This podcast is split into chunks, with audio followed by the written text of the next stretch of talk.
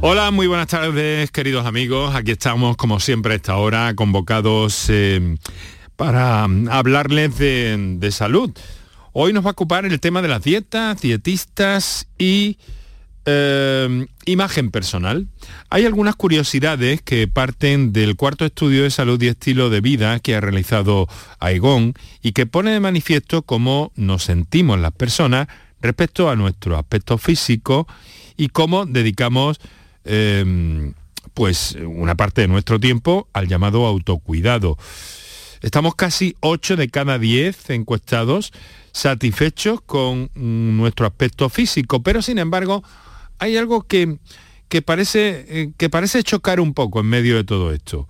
Una de cada dos personas sienten que no tienen el peso que debieran, que tienen sobrepeso. Un dato curioso que vamos a analizar aquí, entre otras cosas, en el programa de hoy, con nuestra bienvenida, como siempre, y nuestro agradecimiento porque estés al otro lado del aparato de radio. Canal Sur Radio te cuida. Por tu salud. Por tu salud con Enrique Jesús Moreno. Bueno, hay algunos datos singulares, 6 de cada 10 españoles que hacen una dieta no son supervisados por profesionales, eso nos llama la atención y nos da como para abordar en este, en este programa el asunto.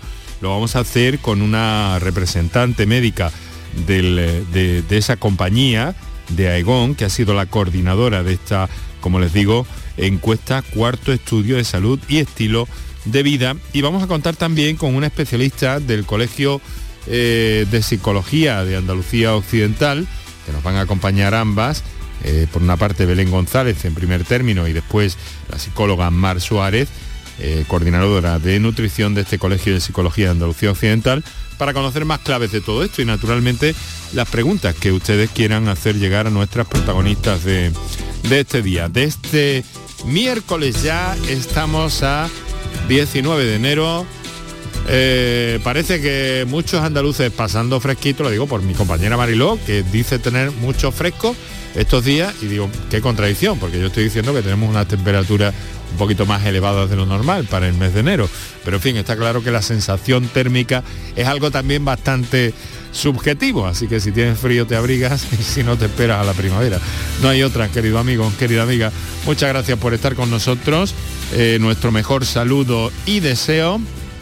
Y lo dicho, que vamos a bueno, quiero adelantaros que vamos a introducir también algo sobre medicina hiperbárica.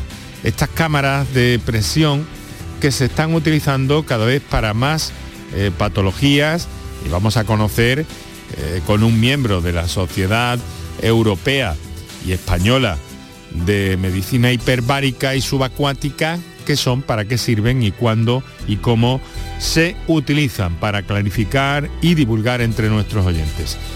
Y dicho esto, solo nos queda recordaros qué números de teléfono tenéis eh, disponibles para intervenir en el programa para nuestras invitadas de esta tarde en torno a la dieta, el autocuidado, la imagen personal y, por otra parte, también repasar en un instante los datos básicos de la pandemia a día de hoy. Para contactar con nosotros puedes hacerlo llamando al 95 50 56 202 y al 95 50 56 222 o enviarnos una nota de voz por WhatsApp al 616 135 135 por tu salud en Canal Sur Radio.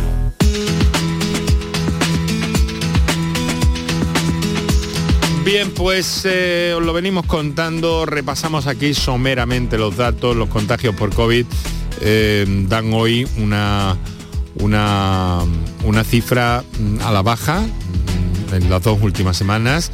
Eh, además hay una incidencia de COVID también más baja, disminuye en 87 puntos. Contagiados registrados, 7.416, un dato que no teníamos desde hace 14 días, con lo que es ya evidente parece ser que los positivos tienden a la disminución. La incidencia a 14 días eh, vuelve a bajar por segundo día consecutivo, se sitúa en 1.365 casos. Insistimos en que los especialistas y los responsables públicos consideran que este es un dato cada vez menos valioso para, para estudiar la pandemia, pero en fin. Em, son también eh, buenos los datos en cualquier caso a siete días que ya rondan los 500 casos. Y el número de personas fallecidas lamentablemente sigue siendo alto, aumenta la presión hospitalaria, han muerto 28 personas y los hospitalizados aumentan en 60.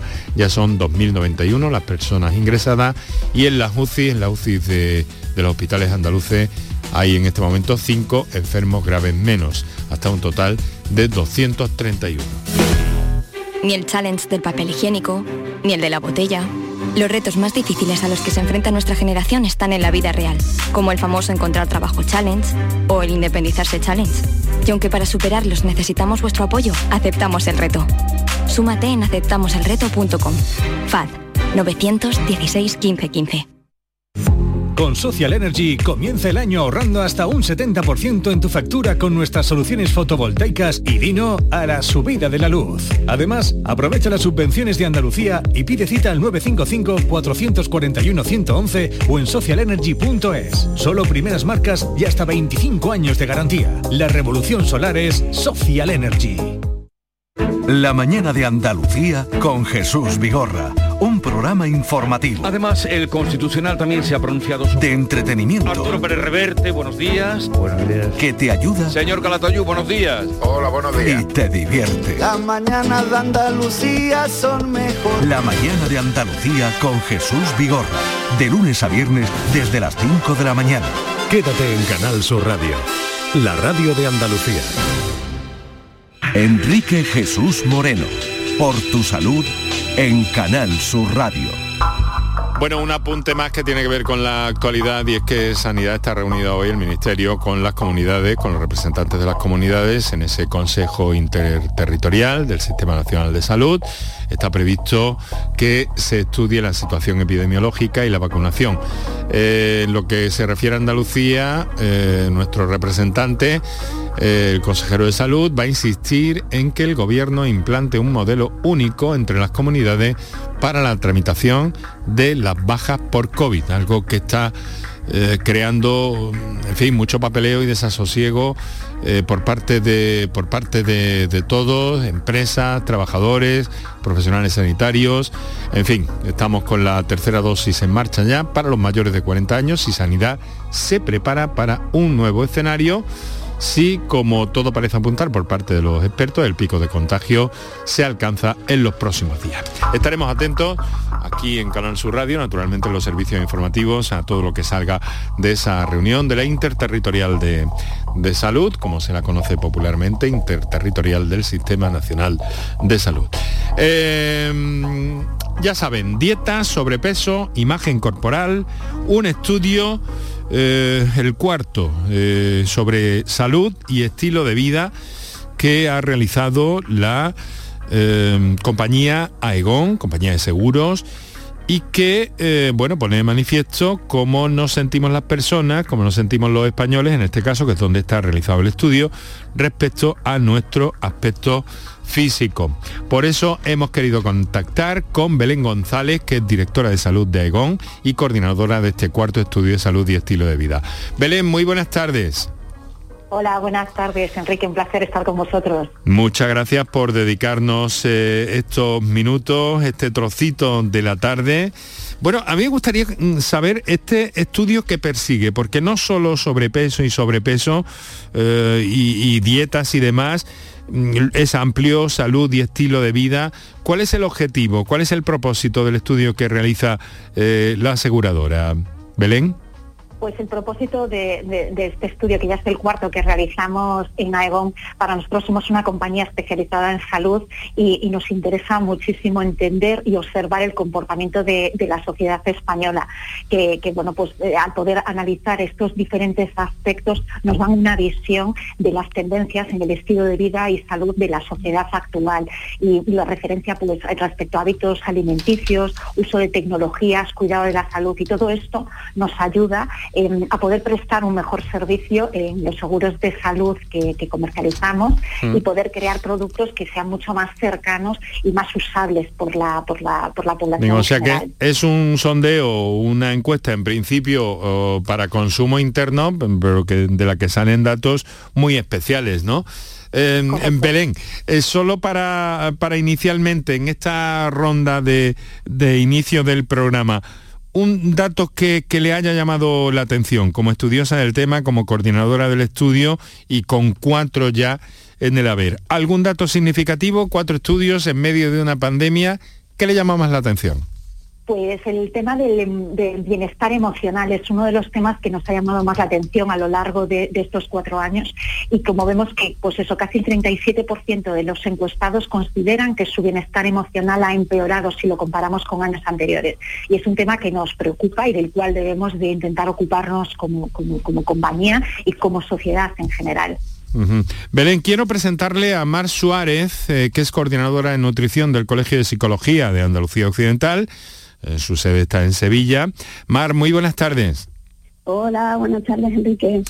Em, ¿Qué tal? ¿Cómo estamos eh, viendo desde la perspectiva de la psicología el tema de la nutrición, los problemas que viene causando esa especie de tendencia a, las dietas que algunas veces eh, se descontrolan?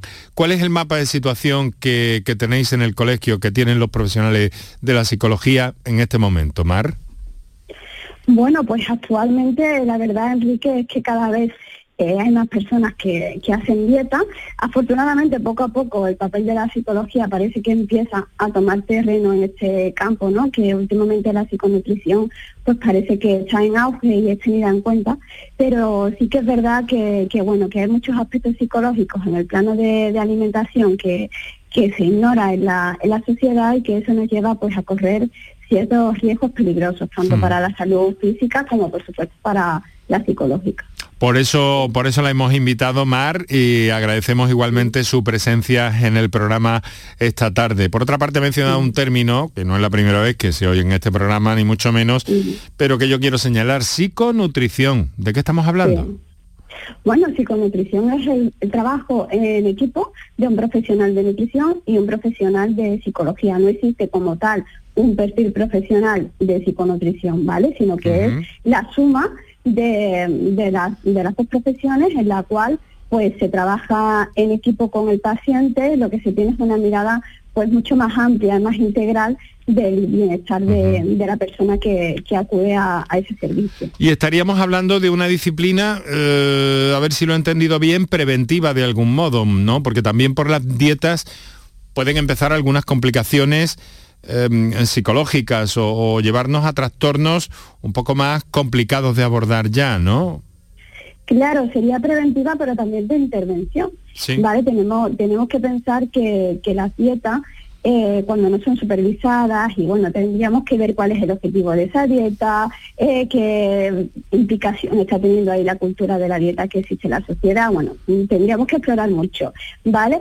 Pero bueno, tenemos que tener en cuenta que hacer dieta puede llevarnos a correr eh, ciertos riesgos, ¿vale? de, salud y, bueno, es importante que siempre se esté acompañado de un profesional de nutrición, por supuesto, que es el encargado de, esta materia, y también si es necesario de un profesional de, psicología, ¿no? Por eso además es muy importante eh, la consulta también de nutrición porque desde aquí eh, se pueden observar eh, algunos indicios que nos haga pensar que esa persona también necesita el apoyo de, un profesional de psicología. ¿Vale? Cuando vemos que hay detrás pues mucha insatisfacción con la imagen corporal o objetivos que están muy enfocados en el peso, alteraciones con, con la comida que llevan a la persona a mucho malestar. Y eso es necesario, no tenemos que hacer una dieta con un objetivo de peso y ya está, porque ahí luego vienen los efectos rebotes, ¿no? Mira, Mar, en el, en el trabajo de, de Aegon, 6 de cada 10 españoles eh, que hacen dieta no son supervisados por profesionales, aunque me parece, por los datos que, que he entresacado eh, del documento, eh, me parece, Belén, que en Andalucía estamos algo mejor, ¿o me equivoco? Pues en Andalucía estamos un poco mejor en respecto al tema de las dietas, casi el 30% de los andaluces afirma pues realizar alguna dieta. Es la segunda comunidad autónoma que más dietas hace en España después de, Navarra.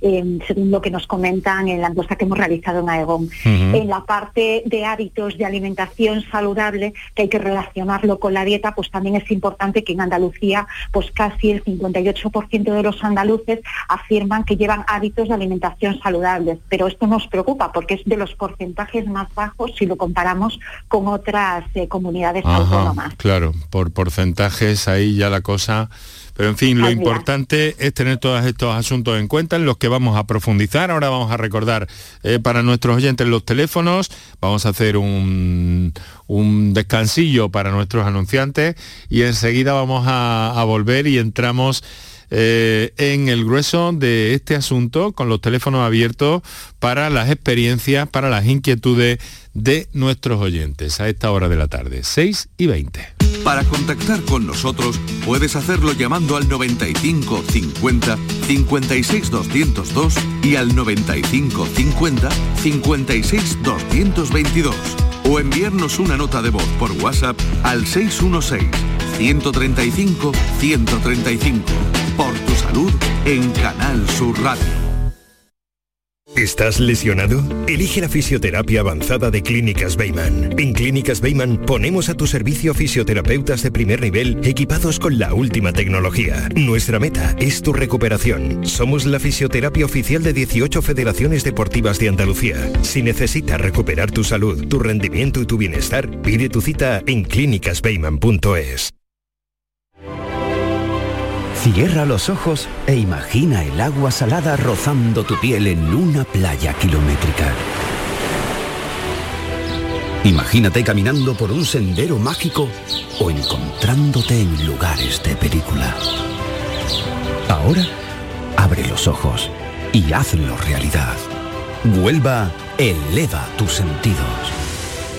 Entra en turismohuelva.org.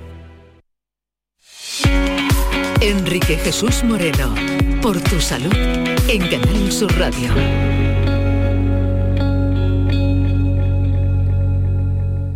Seis de la tarde, 20 minutos. Saludo en este momento a los oyentes que nos sintonizan eh, durante la redifusión de este programa en la madrugada de Canal Sur Radio, a todos aquellos que lo hacen a través de las plataformas digitales de Canal Sur y de la aplicación eh, de Canal Sur Radio.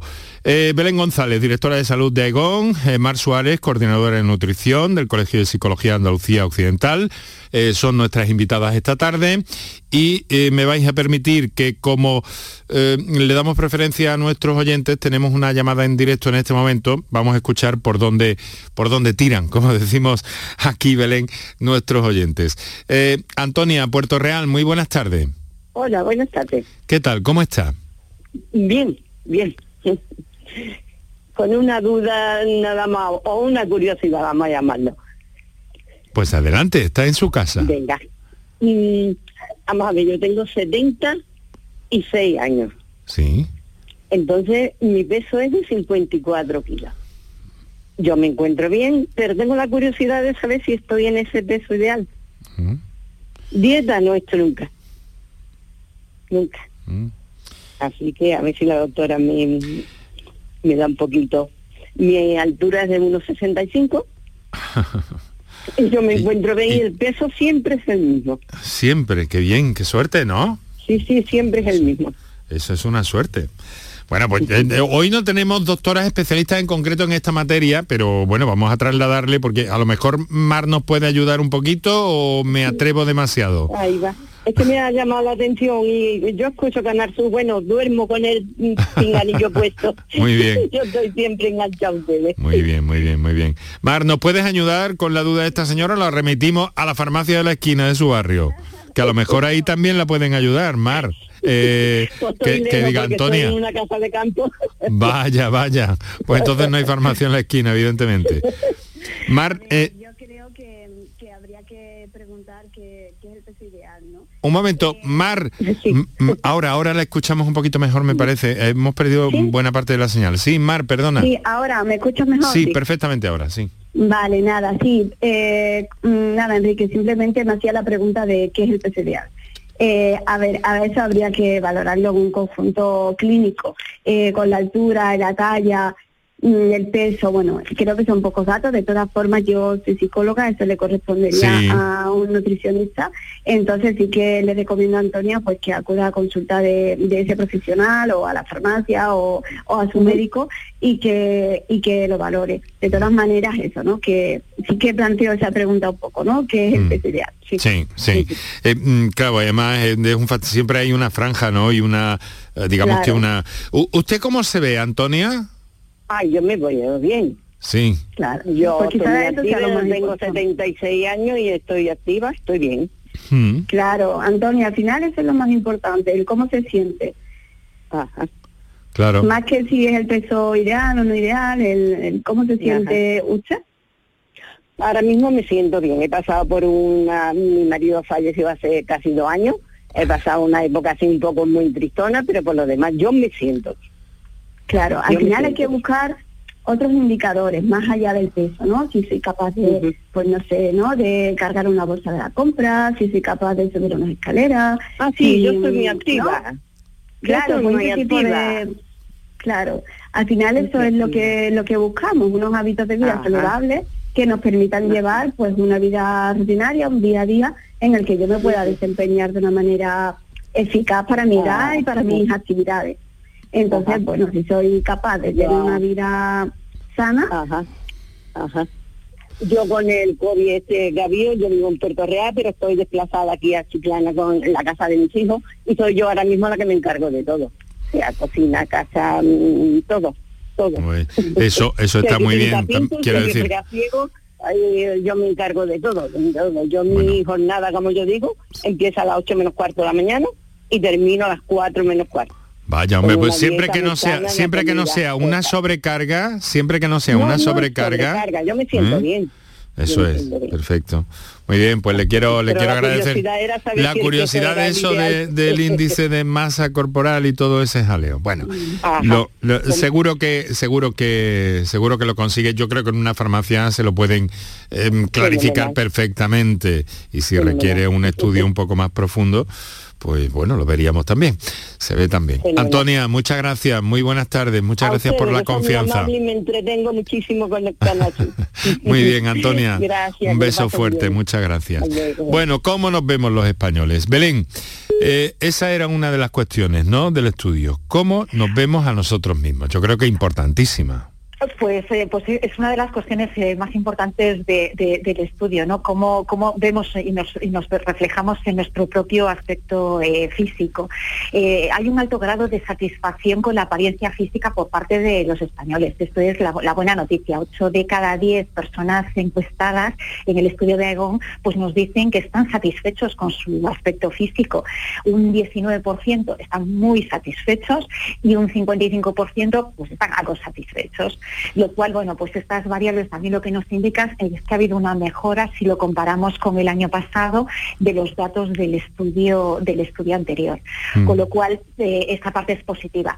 ¿Qué nos preocupa? Pues que ha crecido el número de personas que están totalmente insatisfechas con su apariencia física, eh, porque los más del 20% de los encuestados no están satisfechos con su apariencia física. Y esto es algo pues que, tenemos que entender el porqué y ver cómo podemos ayudar a estas personas a, que, a que se encuentre más a gusto consigo mismos, que al final es, lo importante, ¿no? Aquí nos ayudará Mar seguro, pero entiendo que es la parte importante del bienestar emocional.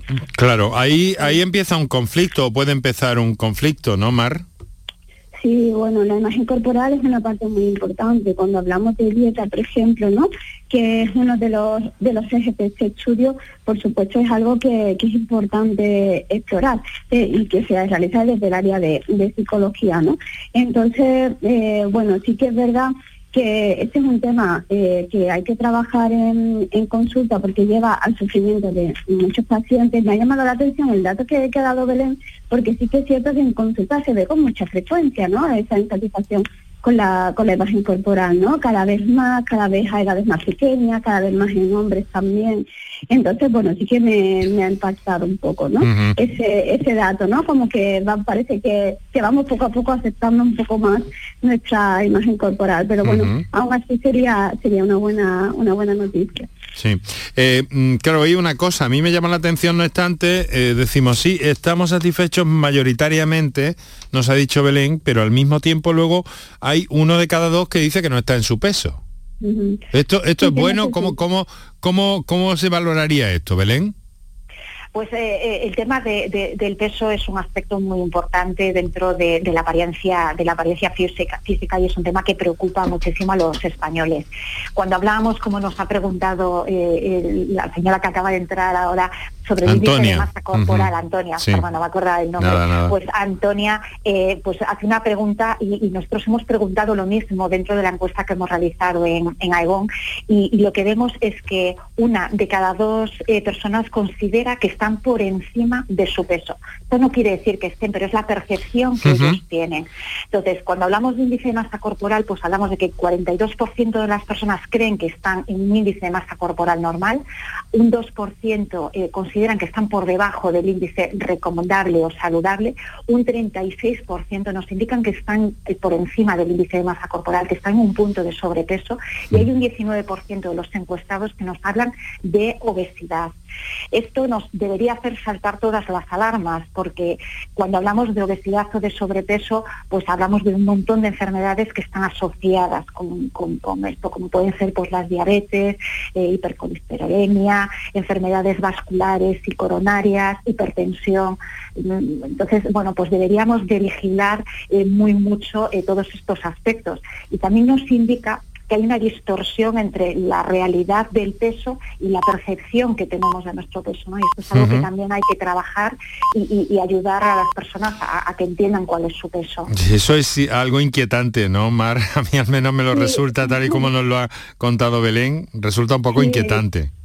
Mm, justo lo, estaba pensando, ¿no? Cuando ella iba dando los datos, ¿no? La, la percepción al final, ¿no? Que es cómo tú te percibes, ¿no? Con tu imagen corporal y, y donde en realidad eh, está ¿no? esa supuesta insatisfacción, ¿no? que a lo mejor de una persona que ya consulta, que no se encuentra bien con su cuerpo, ¿no? y ahí es donde radica esa búsqueda eh, de la delgadez, ese, mm, esos intentos de dieta, ¿vale? Entonces, claro, al final tenemos que pensar en la sociedad que vivimos en, ese, en esa idealización de la degradez ¿no? que vamos asumiendo y que está también muy, muy asociado ¿no? dentro de la cultura de la dieta. Entonces, esto es algo que tenemos que ir trabajando, yo creo que una semillita que tenemos que ir plantando en la sociedad ¿no? y que con mucho trabajo tenemos que ir eh, eh, reeducando a la, a la población y que, eh, bueno, romper con ese ideal de delgadez y trabajar para que esa percepción sea por lo menos lo más cercana posible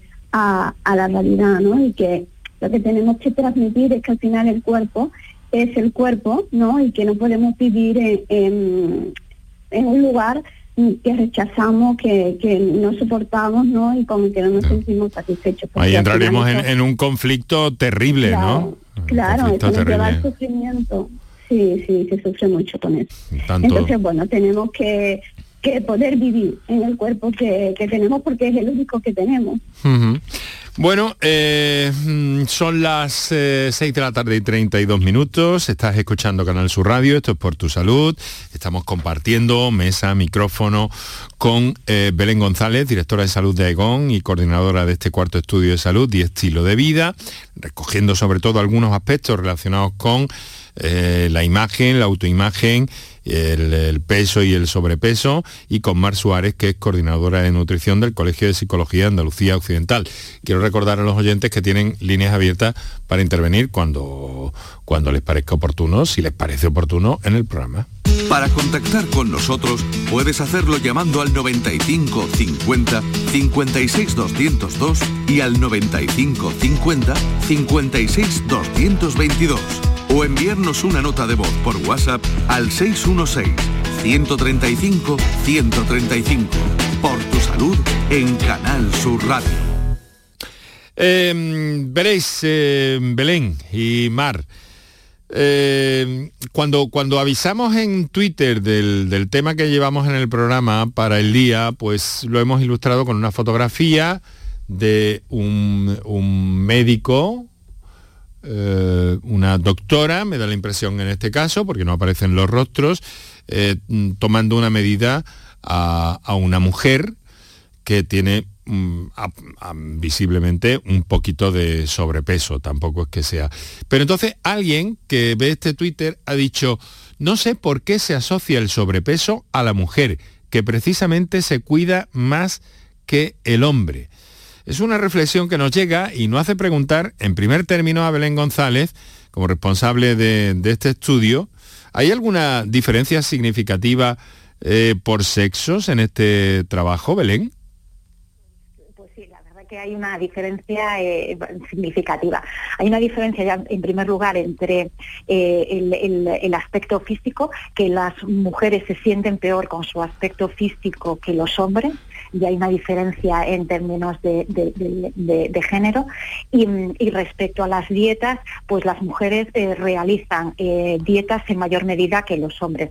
Un 27% de las mujeres dice que realiza dietas versus un 18% de los hombres. Entonces, sí que hay una diferencia tanto en cómo nos percibimos eh, nosotras a nosotras mismas y las dietas, incluso por las presiones de las que estábamos hablando ahora, de la imagen que quieres trasladar de la delgadez, pues, pues yo creo que empujan a que la mujer realice más dietas y esté más preocupada por el, por el aspecto físico que, los hombres. Mar, ¿esto qué explicación tiene desde el plano psicológico, si es que la tiene? desde el pues, plano sociopsicológico quizás, ¿no? Sí, creo que tiene mucho sentido, ¿no? Al final es lo que comentaba Belén. Eh, las mujeres estamos sometidas a mucha más presión desde la sociedad, ¿no? A um, presión estética que, los hombres, aunque eso ya te digo que, está cambiando bastante. Entonces la mujer es como la que aquella que se ve también sometida a más planes dietéticos, a más cuidado de, su físico, le da también más importancia, ¿no? También normalmente ahí también tendríamos que ver algo de, de autoestima, ¿no? En la educación, que ya desde muy pequeñitos, ¿no? Parece que a la mujer ya se le va un poco adoctrinando un poco por esa línea, ¿no? Sin hmm. embargo al hombre no. Entonces, mm, bueno, yo creo que tiene un poco, así muy resumidamente, ¿eh? Este sí. Después habría que explorar cada, cada historia. En una, en una reflexión rápida, sí, pero lo, cierto es que hombre, que crea una cierta distorsión, porque claro, si, si, la mujer se preocupa más, luego a la hora de, aparecer en imágenes o, en, o en, televisión o en esto o en lo otro, eh, pues claro, aparece más la mujer, pero es porque se ocupa más y se preocupa más por el, por el sobrepeso a menudo, ¿no? Que precisamente, eh, pues luego es lo que dicen, ¿por qué se asocia ¿Qué pasa, eh, eh, Mar? ¿Te da la impresión de que los hombres les preocupa esto menos o, qué, qué, idea nos puedes aportar desde ese ángulo? Bueno, yo creo que en general eh, le dan menos importancia, ¿no? Pero ya te digo, yo creo que, que no porque no les preocupe su imagen o no porque mm, no quieran sentirse satisfechos, ¿no? Con, con, con, su imagen corporal ni nada de eso, también les preocupa, ¿no? Porque además es parte de nuestra autoestima y para todo el mundo es importante, ¿no? Sentirnos bien con nuestro cuerpo. Simplemente creo que, el hombre tiene menos presión externa, ¿no? Hacia eso y, recibe otra educación diferente, con lo cual mm, en ese sentido se siente como más relajado, ¿no? Porque no siente esa, esa presión. Además a la mujer muchas veces eh, se le exige esa presión, pero también al mismo tiempo se le manda mensajes contradictorios, ¿no? Eh, que, le, que le exige otro tipo de cosas. Entonces, como que al final mm, nos lleva, ¿no? A la, que incluyo por mujer, nos lleva a la confusión. Entonces, creo que, mm, que quizás se deba a eso. Eh, em, de ahí no sale, quiero decir, ningún dato más a poder aportar desde, desde la encuesta en este sentido, ¿no? De los porqués, un poco de eso, sería ya ir demasiado lejos, me da la impresión, ¿no, Belén? Pero quizá para, para el estudio del año que viene, ¿no? Quizá para el estudio del año que viene. Sí que es cierto que, la imagen personal eh, influye, influye quizá más, que la mujer le da un poquito más de, importancia. Entonces, bueno, pero creo que es un tema que podemos profundizar en la encuesta del año que viene. Es interesante. lo, anotamos, lo anotamos. Oye, y hemos, hecho un poco esas apreciaciones del estudio por sexos. Eh, ¿Qué tal si lo hacemos por edades? ¿Hay algo significativo, relevante ahí, Belén?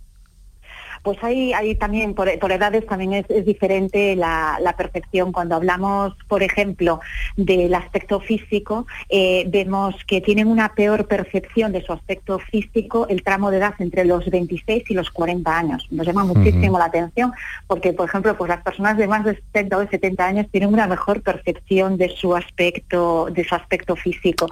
También el tema de las dietas los, los tramos de edad centrales eh, tienen una mayor presión a la hora de realizar eh, dietas y es un tema que también nos ha llamado, que también nos ha llamado la atención.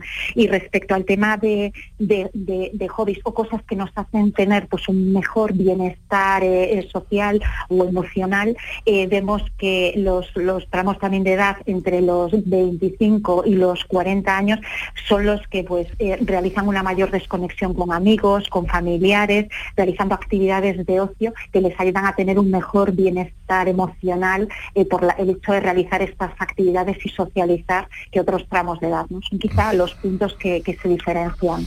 Es muy interesante, desde luego todo el estudio tiene un enorme, un enorme eh, valor y por eso hemos creído, hemos creído interesante traerlo esta tarde aquí. Tenemos pocos minutos ya, pero todavía si alguno de nuestros oyentes tiene eh, la inquietud por intervenir puede hacerlo a las notas de voz del 616-135-135 o la intervención en directo en el 955-056-202 o 955-056-222.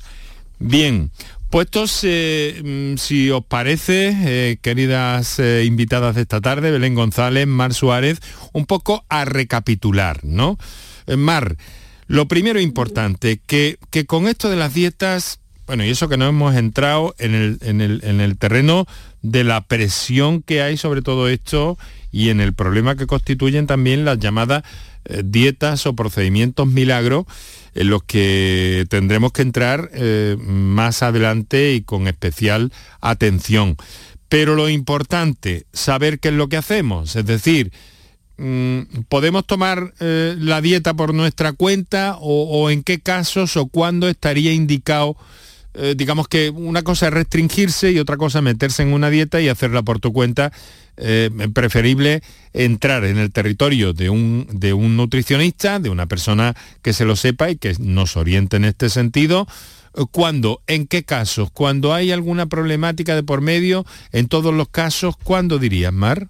Bueno, yo diría siempre, yo diría en todos los casos, porque al final eh, intentar hacer dieta por nuestra cuenta bueno, no tenemos por qué, por qué saber cómo hacer esos cambios y, bueno, ponernos en manos de profesionales siempre es lo más recomendable, que nos ayude, que nos guíe, que nos asesore de una manera profesional y, por supuesto, que además si, si vemos que necesitamos algo más, una ayuda extra, si el mm, nutricionista o la nutricionista considera que nos tiene que derivar a un perfil pues, de otro tipo, ¿no? Ya sea médico, psicológico, cualquier caso que, que pueda hacerlo, ¿no? Porque al final Mm, poniéndonos por nuestra cuenta, corremos el riesgo de no hacerlo adecuadamente por desconocimiento y, bueno, corre riesgo tanto a nivel de salud como también, bueno, salud física me refería como también psicológica. Psicológica, por supuesto. Si lo hacemos de una manera adecuada, pues al final nos puede llevar a sentir ansiedad, tener una mala relación con la comida, incluso ya mm, si nos vamos al extremo, un trastorno de la conducta alimentaria, ¿no? Claro. Entonces, eh, bueno, mm, además eh, con, dietas así que hacemos con nuestra cuenta, muchas veces al final acabamos dejándola porque eh, tendemos a la restricción excesiva y porque queremos perder rápido y mucho, eh, restringimos demasiado, eh, nos autoprohibimos alimentos, luego vienen, eh, me, como todo lo que me he prohibido y al final la ansiedad, el efecto rebote y bueno, y tampoco queremos eso, ¿no? Entonces mejor enfocarnos en hábitos saludables de una manera flexible y por supuesto siempre pues acompañados de hmm. profesionales. Y en resumidas cuentas que puedes eh, mm, puedes auto auto eh, iba a decir una cosa que no, no, está bien dicha. Puedes crearte tu propia dieta, pero, pero bueno, siempre puedes equivocarte, o sea que lo mejor es tener asesoramiento. Parece que esa sea la tendencia de lo que se desprende de, eh, de la encuesta, a pesar de, de, de, esa, de ese dato, de esa conclusión final porque es verdad también, Belén, que han aumentado los profesionales en este campo en los últimos tiempos, ¿no? ¿Hacia pues dónde dirías que van las cosas? A ver, las cosas van porque la, gente cada vez está más informada, y esto tiene cosas buenas y cosas y cosas malas. Por un lado, las cosas buenas es que pues muchas veces eh, eh, con la información pues buscan profesionales y asesoramiento, como indica Mar, es muy importante. Eh, cualquier decisión que tomemos respecto a nuestro cuerpo, siempre hacerlo asesorado por profesionales médicos, endocrinos, nutricionistas, que nos van a ayudar a balancear el estado físico, que nos, si estamos bien físicamente nos va a ayudar también a sentirnos emocionalmente mejores. Hay muchos profesionales en esta materia y después también siempre advertimos de cuidado con los consejos que vemos en internet, eh, cuidado con los seguimientos que hacemos en ocasiones de Instagramers, de youtubers, que bueno, que nos pueden dar asesoramiento sobre temas de salud medicación, que bueno, pues que hay que tener cuidado. Que nos pueden equivocar, en definitiva. Mm. Efectivamente, siempre busquemos eh, profesionales que nos puedan ayudar a, hacer las cosas eh, correctamente. Pues Belén González, directora de salud de EGON y coordinadora de este cuarto estudio de salud y estilo de vida. Seguiremos pendientes de todo esto. Mar Suárez, coordinadora de nutrición, Colegio de Psicología Andalucía Occidental. Muchas gracias a ambas por hacernos este hueco en la tarde de la radio, de Canal Sur Radio. Un saludo, muy buenas tardes y muchas gracias. Gracias a ti. Muchas gracias. Un placer haber estado con vosotros. Por tu salud, escucha Canal Sur Radio. Humor, ingenio, música en directo, entrevistas. Todo lo tienes en el show del comandante Lara y te esperamos los domingos en la medianoche para que disfrutes de la radio más original y divertida. ¡Vas a flipar! ¡Síguenos! El show del comandante Lara. Este domingo en la medianoche. Quédate en Canal Sur Radio la radio de Andalucía. Escuchas Canal Sur Radio en Sevilla. Bienvenidos a Sacaba. Mil metros de electrodomésticos con primeras marcas. Grupos Whirlpool, Bosch y Electrolux. Gran oferta hasta fin de existencias en Sacaba. Lavadora secadora por 299 euros. Sí, sí, lavadora secadora por solo 299 euros. Y solo hasta fin de existencias. Solo tú y Sacaba. Tu tienda de electrodomésticos en el Polígono Store en calle nivel 23. Sacaba. Tras las fiestas navideñas, no olvides reciclar los aparatos eléctricos y electrónicos que ya no usas para cuidar de nuestro medio ambiente. Entra en www.raeandalucía.es para saber dónde depositar tus residuos de aparatos eléctricos y electrónicos. Actúa, recicla y conecta con la naturaleza. RAE Andalucía. Canal Sur Radio te cuida. Por tu salud con Enrique Jesús Moreno. Vamos a abrir aquí unos minutos para hablar de medicina hiperbárica. Sin duda que muchos de ustedes han escuchado este término. Hay eh, varias de estas instalaciones, lo que se conoce con el nombre de cámara hiperbárica, en distintos eh, eh, centros sanitarios. Y pues bueno, hemos querido acercarnos a esta técnica, a esta especialidad también, ya que eh, se habla de medicina hiperbárica o de oxigenoterapia también hiperbárica. Vamos a intentar eh, conocer qué es eh, desde cuándo se utiliza y para qué sirve básicamente y lo vamos a hacer con una persona, el doctor Emilio Salas, que tiene una amplia trayectoria como doctor y en la utilización de este tipo de, de técnicas. Doctor Salas, muy buenas tardes. Buenas tardes. A la sazón, eh, pues eh, es miembro de la Asociación de Medicina Hiperbárica y Subacuática. Su relación ha sido muy estrecha con el ejército, ¿verdad, doctor? Con la Armada, más concretamente. Eh, durante más de 40 años, médico de, de la Armada, y me formé en Cartagena en la especialidad de medicina subacuática y hiperbárica. Bueno, pues cuéntenos, eh, porque claro, esto es una cosa que asociamos en principio al buceo, al buceo profesional y en este caso a, los especialistas de la Armada también, de alguna forma, ¿no? Eh, eh, la medicina hiperbárica nace, tanto a nivel nacional como a nivel internacional, nace con la medicina subacuática eh, tanto en el ámbito militar fundamentalmente como en el ámbito civil, sobre todo cuando las grandes empresas empiezan a, la extracción del petróleo en el Mar del Norte. Y, a raíz de la aplicación de la medicina subacuática en el ámbito eh, del buceo, eh, ya, se amplió para lo que son más patologías en el ámbito ya de la medicina hiperbárica eh, con el uso de la oxigenoterapia hiperbárica en el ámbito civil. Porque claro, cuando hablamos de medicina subacuática no quiere decir que se practique debajo del agua esa medicina, sino que trata las eh, consecuencias o las perturbaciones que pueden surgir, en este caso a los especialistas eh, que tienen que trabajar bajo el agua. ¿No es cierto, doctor? Efectivamente, e, es una patología muy profesional, eh, derivada sobre todo de la formación de burbujas en función de la profundidad y del tiempo que se bucee, que a veces deriva en una patología que requiere el tratamiento en cámara hiperbárica y eso es lo que eh, eh, es la medicina subacuática eh, fundamentalmente. Vale, vale, vale. De que, haya otros patologías. Ya vamos centrando el tema. Entonces, díganos también, entonces no tiene que ver esto, la, la cámara hiperbárica no es una cámara de descompresión, ¿o sí? Eh, eh, en principio eh, tiene la doble, la doble denominación de descompresión. Sobre todo se llama de descompresión cuando el buzo, cuando el buzo necesita hacer sus paradas de descompresión, que en vez de hacerla en el agua para no pasar tanto frío y para no tener tanta exposición al medio acuático, esa descompresión la puede hacer en superficie en las llamadas cámaras de descompresión. Pero esas mismas cámaras de descompresión son válidas para utilizarlas como cámaras terapéuticas en caso de un accidente de buceo. Pero en, el ámbito civil no se llama cámara de descompresión en el ámbito civil, se llama cámara, hiperbárica. Efectivamente. pues ya lo dejamos bien, bien aclarado todo. Entonces, eh, a partir de un momento se descubre que, que esta cámara hiperbárica sirve también para tratar algunas otras patologías.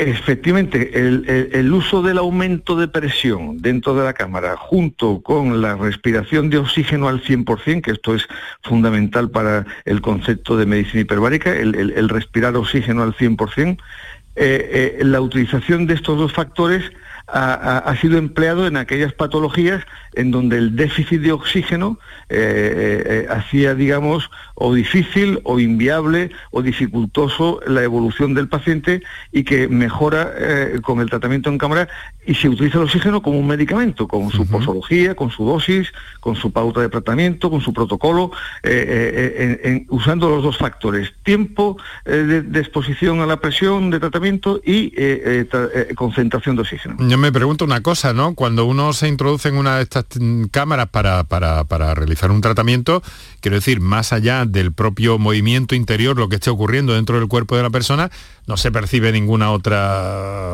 eh, circunstancia, o sí, calor, mm, frío, presión. Nada, sí, la, única sensación que percibe tanto el paciente como el acompañante es que el aumento de presión, cuando estamos aumentando la presión dentro de la cámara, hay una sensación en los oídos, eh, como cuando subimos un puerto de montaña, ah. o cuando eh, tenemos una sensación en los oídos como de taponamiento, mm. que con unas técnicas que se llaman de valsalva, se le enseña al paciente a hacer la maniobra de valsalva para compensar ese aumento de presión y en aquellos casos de personas en coma, pacientes en coma, niños muy pequeños, aquellas personas con trastornos de, eh, degenerativos neurológicos que no pueden comprender bien la técnica de Valsalva, se pone un tubito de plástico que después se retira en el tímpano y ya se evitan los barotraumas o los, o los problemas derivados de, traumatismos ópticos por culpa de la presión. Entonces me dice que ese, esa presión eh, planificada, detallada, eh, dentro de esa cámara, unido a la, al oxígeno que se añade ¿no? en esa situación se respira oxígeno en el se respira oxígeno en el caso de las cámaras multiplaza bien por mascarilla o por casco y en las cámaras monoplaza ¿Mm? se recomprime con oxígeno con lo cual el paciente en las cámaras monoplaza el, mismo oxígeno que sirve para aumentar la presión es el oxígeno que va a respirar el paciente. Entonces sí entonces para qué casos o para qué situaciones estaría indicado un tratamiento como porque bueno ahora ahora hablaremos un poco de las sociedades científicas y de la situación de la medicina hiperbárica en Andalucía, que tiene su sitio también, y quiero que nos hable, ¿no? Pero claro, hay sociedades científicas relacionadas con la medicina hiperbárica, este es un hecho contrastado. Lo que parece, lo que parece que hay un poco más de controversia es hasta dónde pueden llegar los beneficios de este tipo de tratamientos, ¿no, doctor? Eh, eh, eh, la controversia siempre existe y existirá.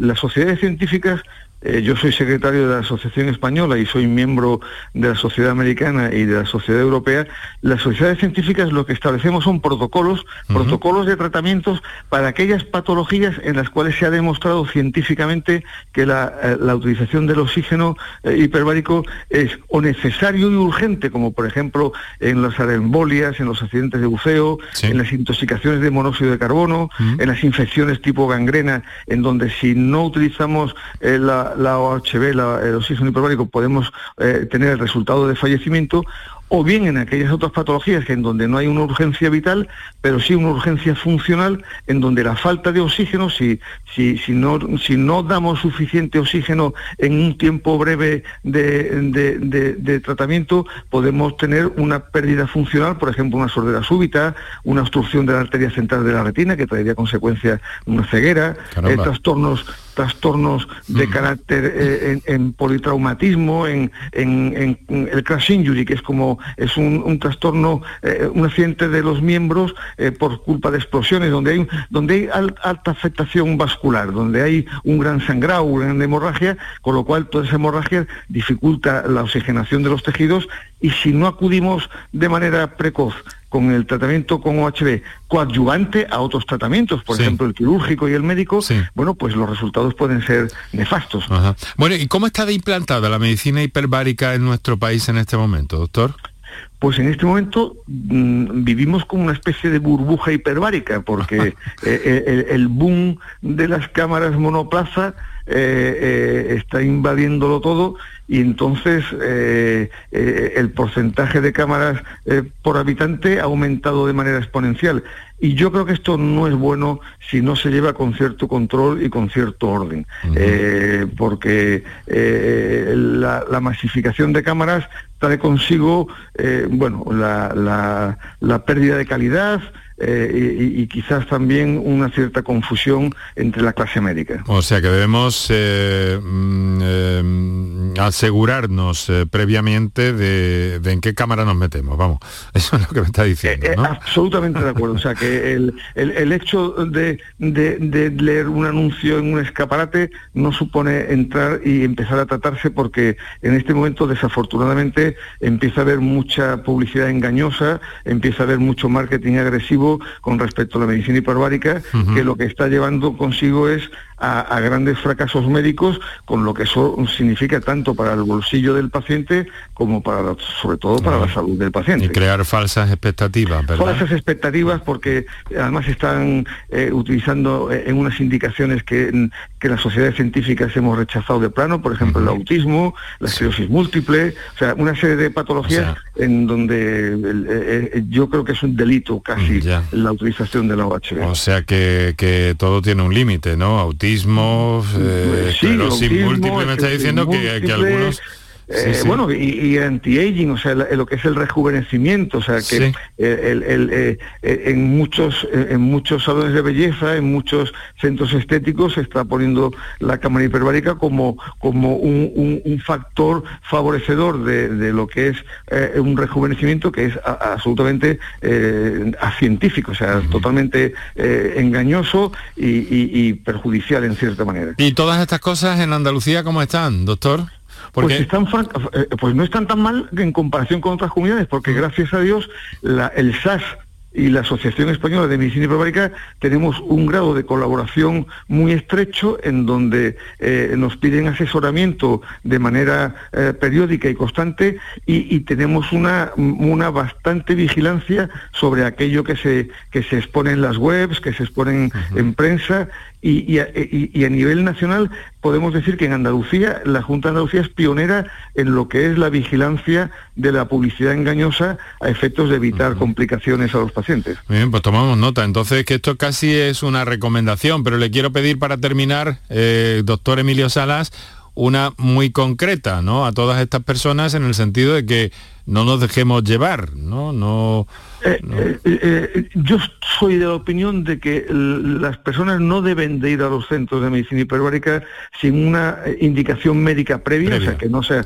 sí, que no sea una, un asunto de internet ni que sea un asunto de, cuñados, sino que haya una dirección médica seria y, centralizada. Y después un problema que es, que es también a nivel nacional y casi internacional es el tema de la formación médica, que, en España está muy, muy, muy difícil de, conseguir la formación oficial, pero que yo animo a los pacientes a asesorarse previamente de mm. manera, de manera científica. Eso es. Y me dice... Sí, no, y me dice también que, bueno, que la propia, el propio sistema sanitario público de Andalucía, el SAS en este caso, también dispone de, estos elementos, ¿verdad? Eh, eh, el sistema de salud es necesario.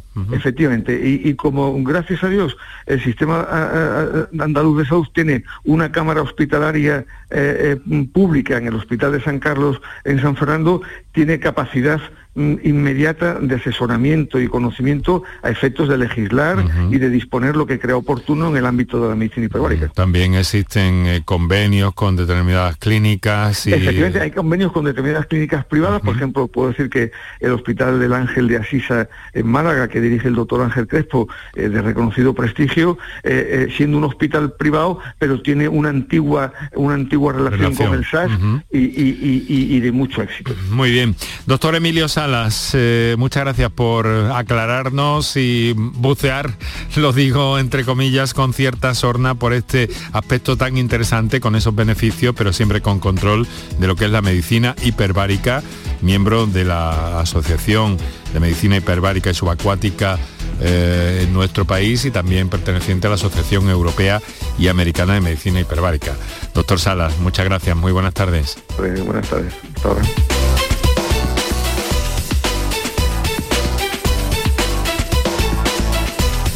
Pues así hemos llegado, queridos amigos, al filo de las 7 de la tarde. Llega la, información en el Mirador de Andalucía, el mejor mirador.